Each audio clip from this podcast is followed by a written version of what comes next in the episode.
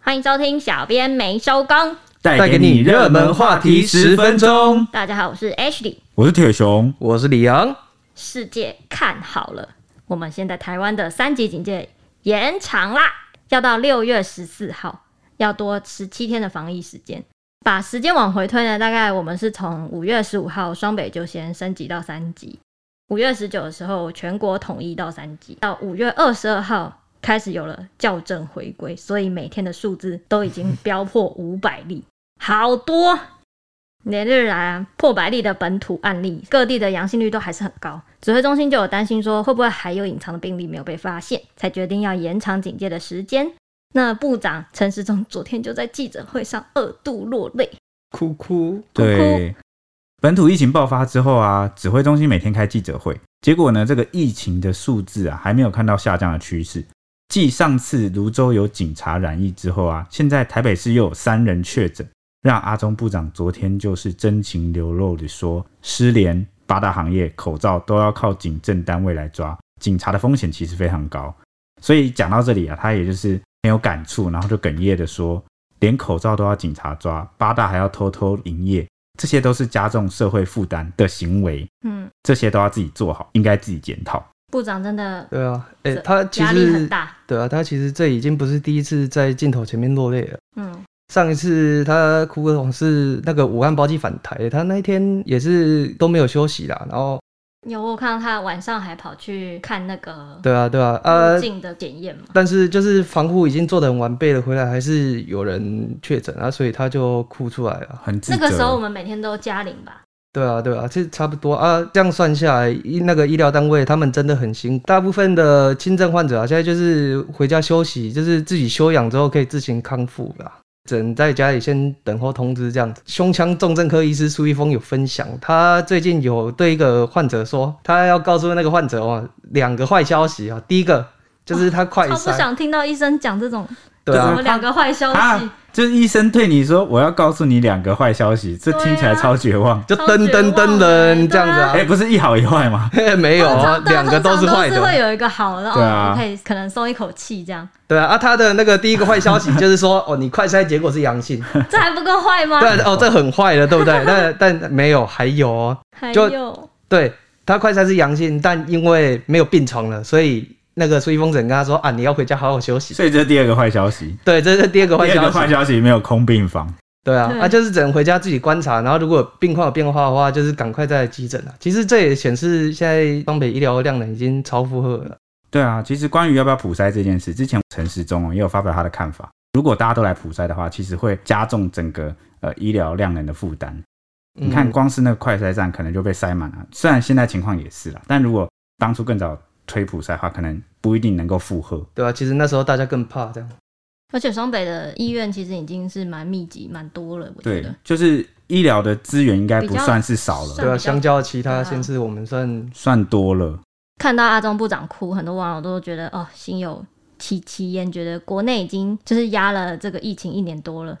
结果现在好像大家都觉得平行时空久了，就忘了当初有多紧张。其实每天国外都是一大堆的确诊，新冠肺炎是有潜伏期的，不一定会验出来。就是觉得、哦，怎么自信台湾人会这么都不会中标啊？然后口罩都爱戴不戴啊？得了就怪人呐、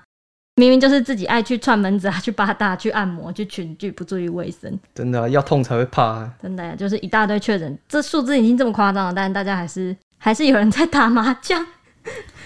打麻将那个好扯，打麻将是一传十几的样子，哎，对，其实这是一个蛮考验大家的时刻，嗯因为如果大家能够一起阻断这个传播链，大家一起忍耐，就这两三个礼拜，有没有可能我们就把这个传播链阻断，然后有症状的人就去隔离？降到最低这样。对，啊问题是大概的北巴啊， 爱爱姨啊，就还是想要保掉这样子去打麻将。哎、而且还有很多网友都觉得说，阿中部长因为警察，然后心疼到想要掉眼泪，这样就觉得，与其心疼，不如给警察权力去重罚，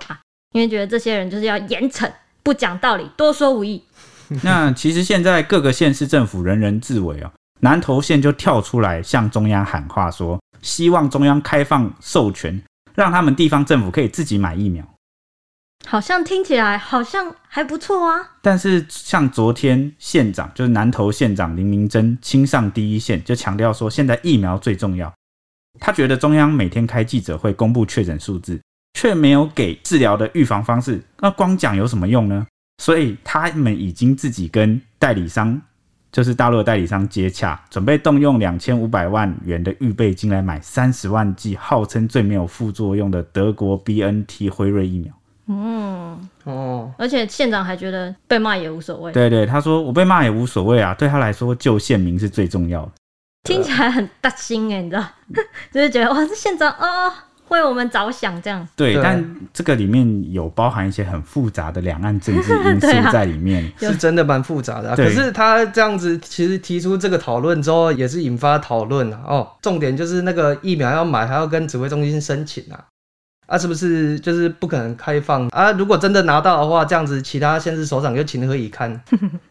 指挥中心跟政府其实也会很难做。疫情开始嘛，到现在已经一年多了，我们还是没有足够的疫苗可以用。还有人就是认为说，哦，虽然说中央不一定会放行，但县长肯这样子讲，多买一点的话，一定会有人想要打。就也有人认为说，这是帮中央解套的方式啊，就值得鼓励。呃，他认为帮中央解套应该是因为，让县长去买呃是吗？因为中自央费很难去跟对岸两岸之间的这个中央的沟通管道，其实有一点呃迟滞或阻断。哦那由地方对啊来出面去做这件事情，可能在有些人看来是一个解套的行为。会变自费的话，好像也算一种解套，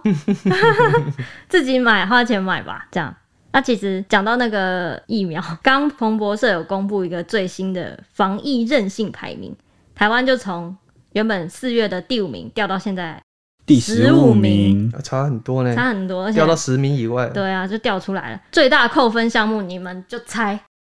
疫苗啦，一定是疫苗没有接种，来不及接种，或疫苗数量不够吧？对啊，对啊，就是我们除了本土疫情大爆发之外，就是我们的疫苗接种率只有零点六趴，不到一趴，连一趴都不到，这也太少了吧？所以才会对让我们的排名甚至比美国还后面。美国哇，美国死了很多人，然后确诊数字也是非常惊人呢。结果我们输美国，防疫韧性输美国，而且我记得我们的疫苗存量好像数量也很少，然后就是敬陪末座。刚刚我在讲这件事情的时候，大表哥就有说啊，人家是氪金，怎么跟人家比呀、因为美国的接种率现在看起来那个排名上，美国接种率高达四十四点五趴，将近一半哎、快要一、啊真的快要一半了。啊，我们落后人家，但人家是四十四点五趴，我们是零点六趴，趴，啊大扣分。这个是蛮大的一个断层。对啊，大扣分这已欸。经不是大课长可以办到的等级哦。那三级警戒延长到六月十四号啊，这个消息一出，网络上就有传出老板之前全员工的一个悲剧，全员工哎、全员解散了是不因是为因为其实疫情这样发展下去，其实各行各业应该蛮多都受到冲击的。应该旅游啊、观光啊、餐饮应该都蛮受举凡冲击要跟人做接触的行业，对一定冲击最大。啊而且内用取消真的是而而且其实对重大餐饮创伤害蛮大而的，且大家啊其实也知道，尤其双北重灾区嘛，对啊那双北的房租哦又是最贵，店租房租又也是哦最贵，对，对成 这本真的超高的，对成本很高，就是很多老板真的是你也很难去盯不住怪他们说，因为他们成本支出其实蛮大的。对啊对啊，对，但是当然员工也还是 很也是受害者，只能说在疫情底下大家都是受害者。对啊，只有双输啊。刚刚还有一个超扯的事情，就是综合有一间科技公司的员工也爆料说，总经理指示，如果有员工染疫，间接影响了公司营运的话，除了要寄出惩处，还要取消全公司的年终奖金。哇塞，羞蛤蟆吧一人确诊，全公司都没有年终。哎、这很扯哎、对，那我就看到蛮多网友讨论这件事，那有分为两派网友，一派网友就认为说，那、如果员工都乖乖上班的话，没有去地方乱跑的话，那就不用担心确诊啊，而且这个方式、这个政策是不是也变相的，就是能够防让疫对防疫，对就让这些员工不会乱跑哦啊？对，那有另外一派认为说，你怎么知道？这些员工是不是每个人都有开车，或者每个人都自己骑车？万一他搭乘大众运输呢？就每个人承受的风险不一样。在或家是上班我还要讲一个这件事的重点，就是呢，这间科技公司没有分流，禁止员工在家上班，啊，已经这不知也道很扯 哎、已经不知道要讲他什么取了。消五月他五月二十三号有公告，全公司说不准在家上班，科技公司对，全部都要来，不准在家上班，对，但我不知道为什么嗯然后还要就是，如果有人确诊，就没取消有年终惩处又取消年终，这是一个大乐透的概念、欸。对，所以这个就有点问题啦。你公司其实没有提出一个合适的配套，然后又要大家都啊来，就算员工都乖乖的没有去任何地方好了，员工还要保证自己的家人、自己的亲友、自己身边邻居左邻右舍每一个人，他去楼下超商也要安全的小心店员真跟的啊其他顾客。但其实就是除了这个以外，大多数你说台湾现在面对的都处境还蛮可怜的啊、也会站在那个老板的方面想啊。就像刚刚讲的，之前全部的员工，他其实一定心里也很不乐意啊，他一定也是赔到脱裤子啊。嗯，他也没没生意赚，没钱赚，对啊，对啊，他不是说他把你之前的他自己一个人在报啊，没有啊，他就是大家一起倒睡，闭嗯大家一起倒霉这样子啊。对啊但但还是希望这个科技公司哦，你要么演你在家作业的方法哦，要 么就是有一个配套让员工配合，不然其实是蛮进退两难的。也有网友认为说，接下来一定会有很多家庭没有办法走下去啊，政府应该要关心这些啊。当然，也有帮企业主讲话，两边都会有各自的难处啦，拜托政府想办法。还有人认为说，就是只有当老板的才能体会现在到底进退两难这种苦。哎、其实我觉得现在开始说要延后之后的这些传出来的公司惩处或是倒闭的一些政策政策，嗯我觉得调都会整成为之后可能这两个礼拜对这两个礼拜的重点企业的、哦，各行各业哦要怎么应对疫情对，延感觉长会？传出很多这种，因为其实大家都预想，包括我身边所有人，大家都很在想说乐观哦，二十八，对，都认为没二事十八会解除啊，二十八就会没事啊，我们已经马上控管了什么。其实这个世界心态看好是不是那个梗图害的？世界看好了，其实这个到某个程度上还是有一点点侥幸的，也不能说，就可能松就是之前的嗯、我们还是松懈对之前的状况太有自信了，因为那对个、啊之前平均太久了啦。那个纽时就有把我们这个世界看好了，台湾只示范一次这个 这句话哦，拿来报道。诶，有一个记者专栏就讲的蛮呃一针见血嘛，嗯，他就有说，这凸显出了台湾人还沉浸在防疫成功的自满中。哎呦，好对啊，羞殊不耻、哦知这是一波一，波来的，他不是一对次就成功了。他他他分析是说，你看就连进到了三级，然后他们还是很乐观，可以觉得两周内就一定能解除。